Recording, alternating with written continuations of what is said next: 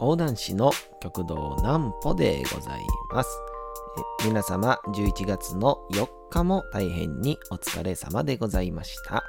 11月の5日になってすでに数分が経っておりますが、お休みの準備をされる方、もう寝るよという方、そんな方々の寝るおともに寝落ちをしていただこうという講談師、極道南歩の南歩ちゃんのおやすみラジオ。このラジオは毎週月曜から木曜の24時から音声アプリサウンドクラウドにて配信されております。そして皆様からのお便りをお待ちしております。お便りは極道南歩公式ホームページのおやすみラジオ特設ページから送ることができます。内容は何でも結構です。ねえねえ聞いてよなんぽちゃんから始まる皆様の日々の出来事や思っていることなどを送ってください。えーご希望の方にはなんぽちゃんグッズをプレゼントいたしますので、住所、お名前もお忘れなくということでございましたですね。さあ、もう本当に今日で27回目ですが、結構やってますよね。もう今週で7週目ですからね。まあまあ本当に特にこう大きな、えー意気込みもなく 大きな、なんて言うんですか、気負いもなくやってますから、えーまあ一言で言うとですね、楽しいですね。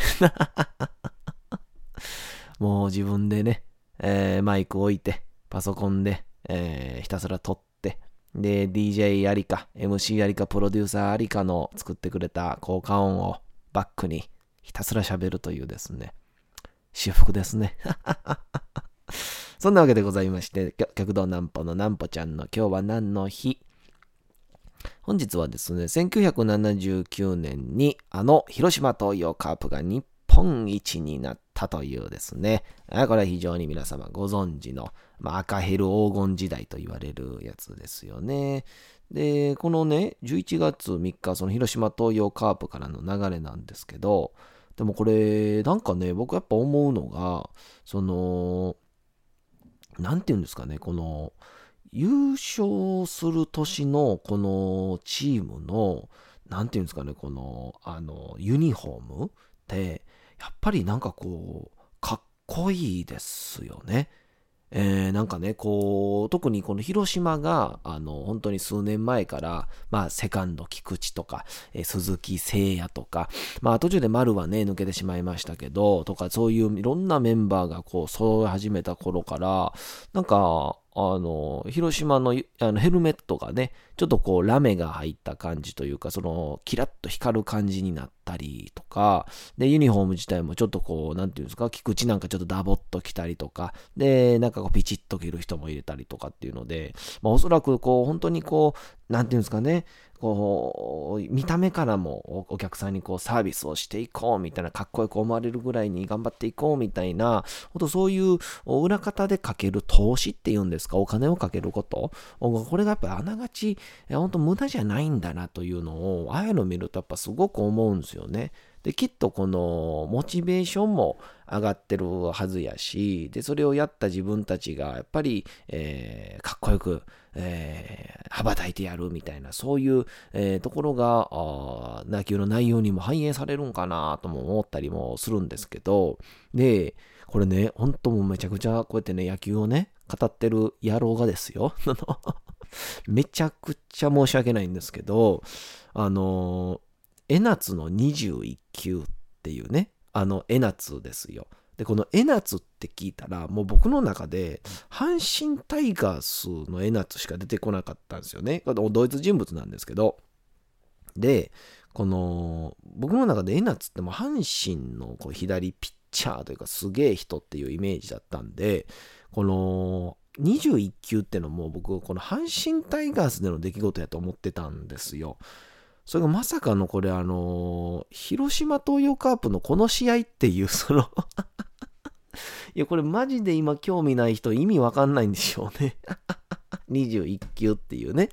で、これあの、21球っていうのがこう、何か、まあこれあの、なんていうかね、あの、あの、あれなんですよ。この、このね、一応もうこれも僕がなんか自分で喋ってもしゃあないですから、一応ね、簡単にこういう、あの調べたやつを言うとね、えー、1979年の、えー、プロ野球日本シリーズ第7戦において、まあ、この広島東洋カープがね、えー、広島東洋カープの江夏豊投手が9回裏に投じた21球に焦点を当てている、えー、スポーツグラフィックナンバー創刊号に掲載された後、山際のエッセイ集スローカーブをもう一球に収録をされているということで。っていうね、この最後の21球がこの全部取り上げられるわけなんですよね。で、こういう江夏の21級っていう形で、えー、広がるんですけど、このウィキペディア調べるとですね、もうその日のもう全部の球種からその時の心情みたいな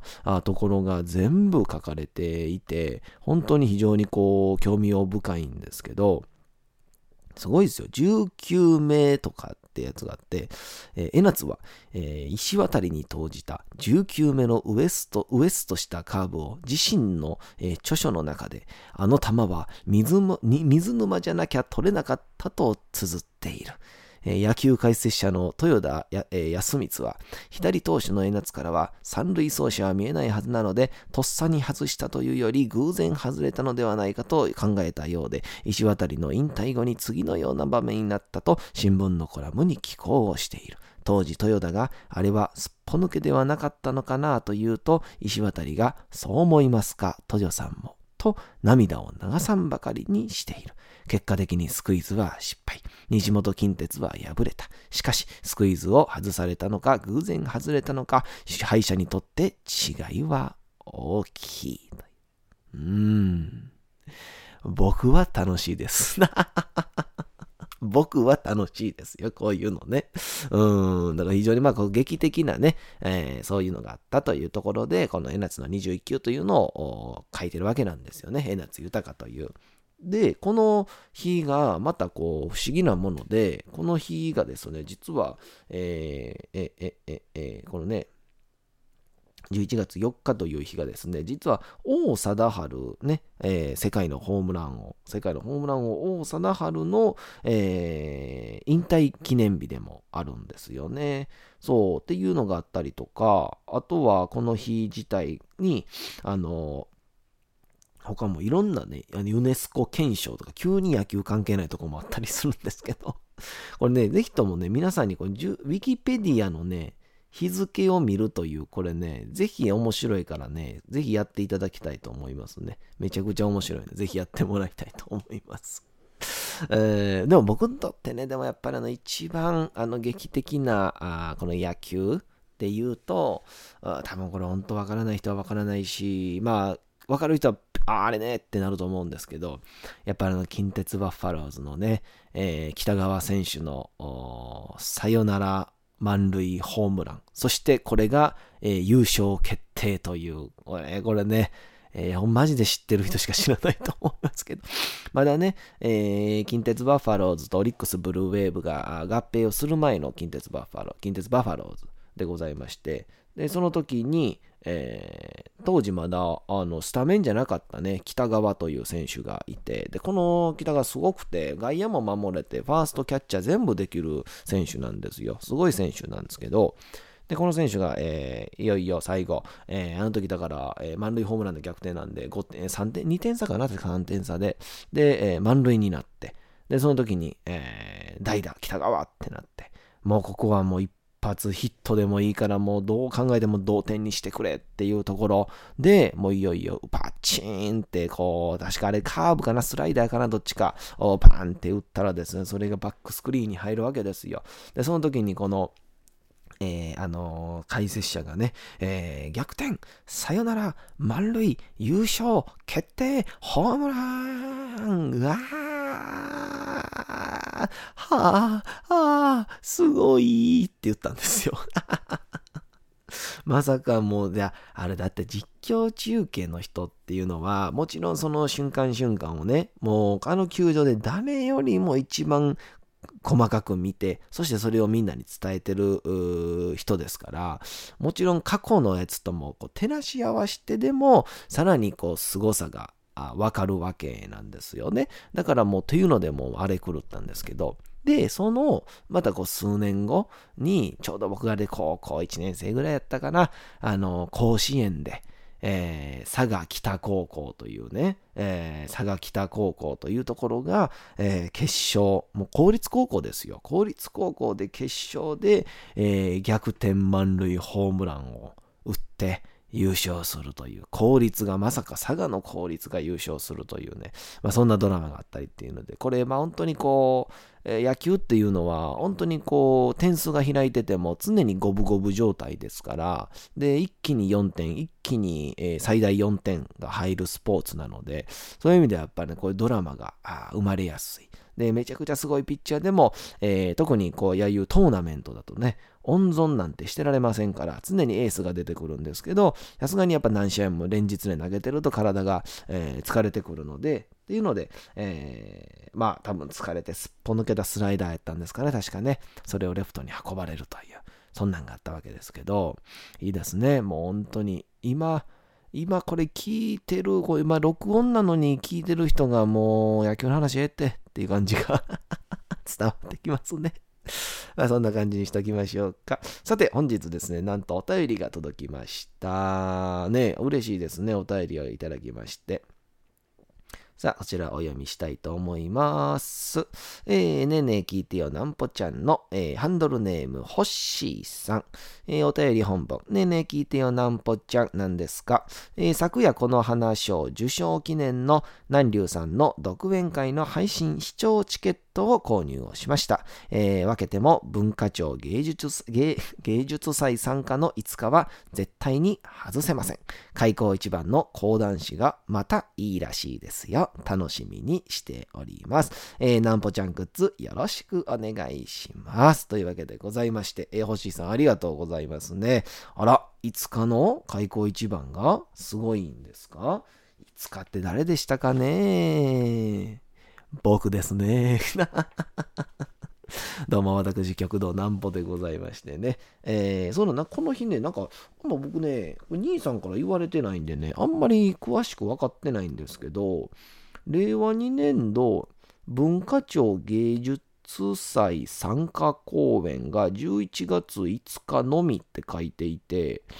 これ何なんですかね？あんまよく分かってないんですけど、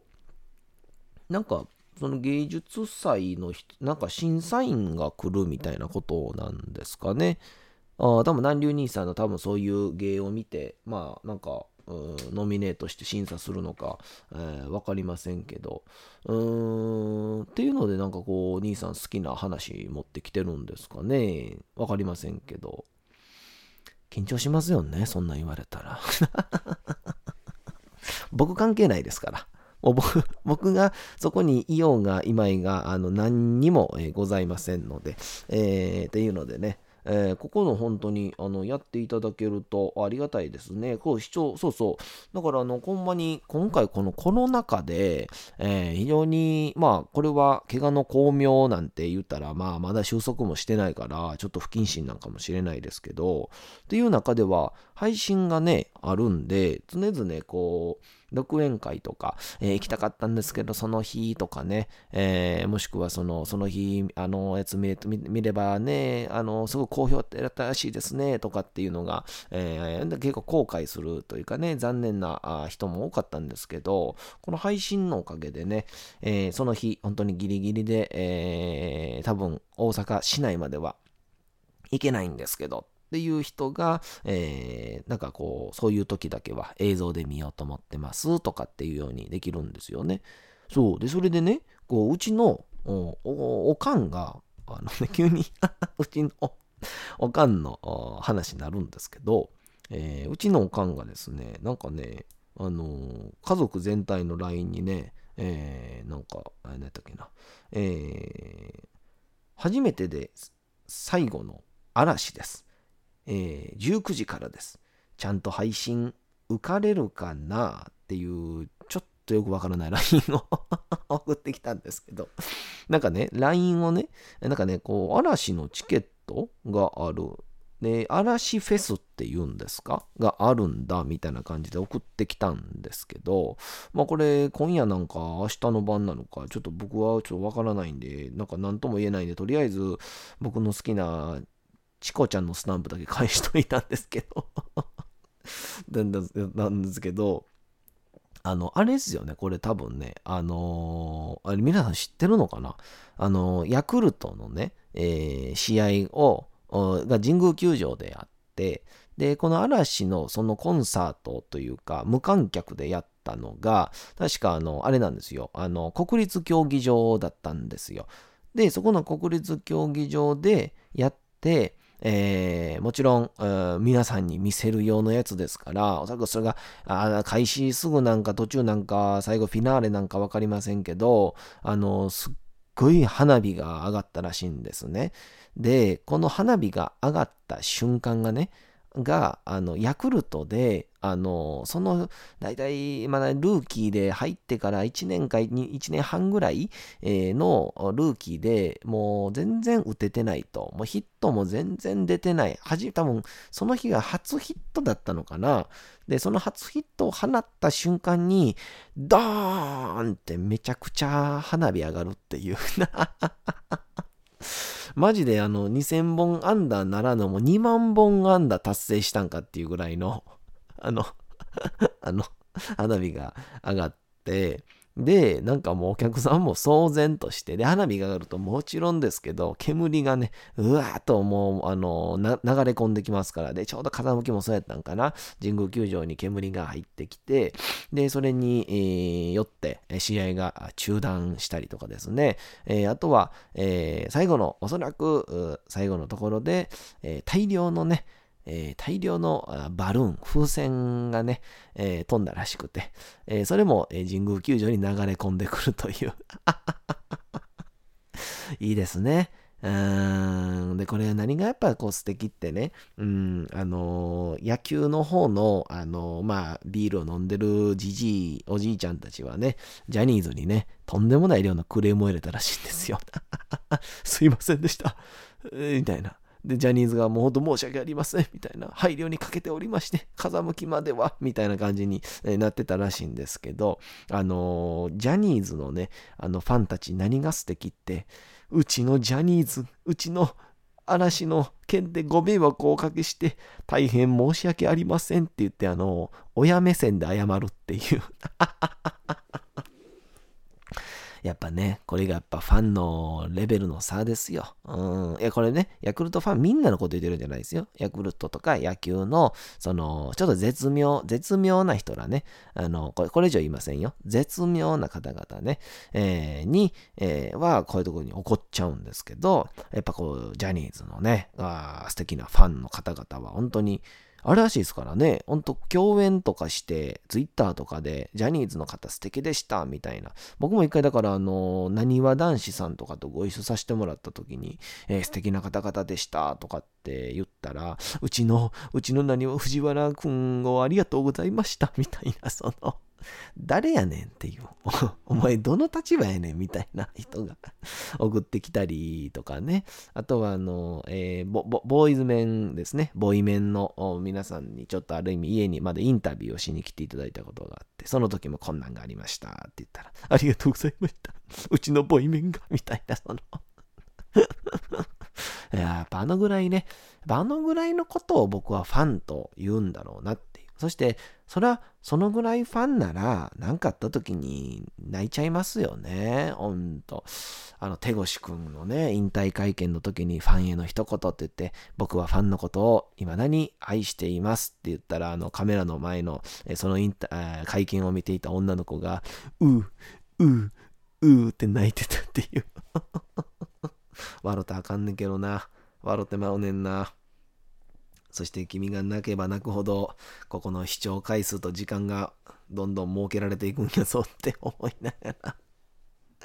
そんなことをね、えー、思いながら、あ見たら見たで、えー、辛いですけど、えー、本当に心をね、清らかにしてみたら本当に素敵なあ状況でございますから、そうやって社会のお金は回ってるんだなと 思ったりもいたします。さて、えー、そろそろ次のコーナーではですね、先ほどのこの少し、えー、理由のある方々が送ってきた手紙をご覧ください。お次のコーナー行きましょう。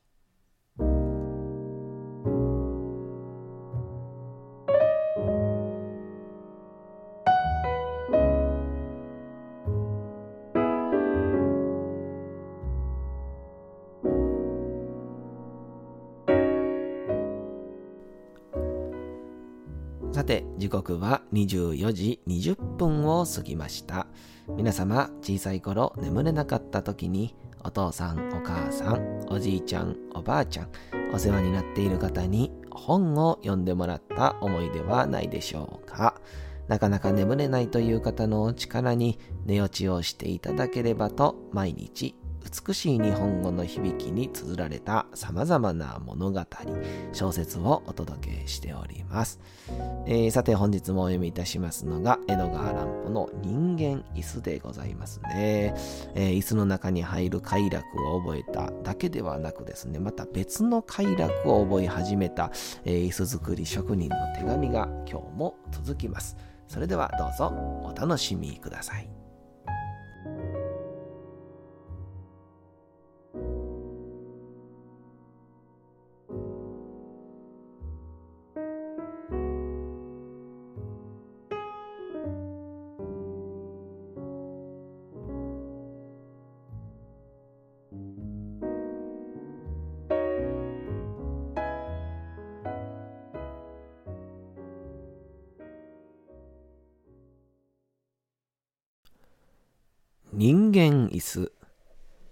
江戸川乱歩私の太ももと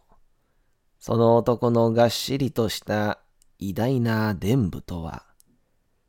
薄い皮一枚を隔てて温かみを感じるほども密接をしています。幅の広い彼の肩はちょうど私の胸のところへもたれかかり、重い両手は、皮を隔てて私の手と重なり合っています。そして男がシガーをくゆらしているのでしょう。男性的な豊かな香りが皮の隙間を通して漂ってまいります。奥様、仮にあなたが私の位置にあるものとして、その場の様子を想像してごらんなさいませ。それは、まあ、なんという不思議千万な情景でございましょう。私はもうあまりの恐ろしさに椅子の中の暗闇で固く固く身を縮めて、脇の下からは冷たい汗をたらたら流しながら、思考力も何も失ってしまって、ただもうぼんやりしていたことでございます。その男を手始めに、その日一日、私の膝の上にはいろいろな人が入れ替わり立ち替わり腰を下ろしました。そして誰も私がそこにいることを彼らが柔らかいクッションだと信じきっているものが実は私という人間の血の通った太ももであるということを少しも悟らなかったのでございます。真っ暗で身動きもできない川張りの中の天地。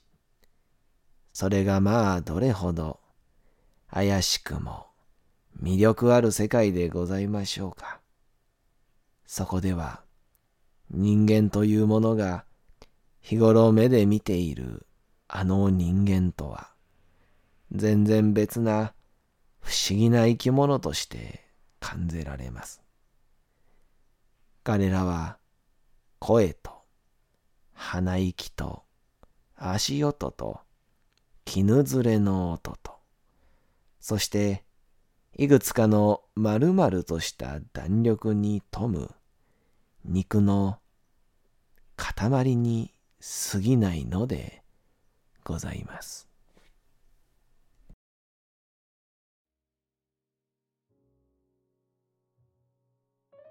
さて、本日もお送りしてきました、なんぽちゃんのおやすみラジオ。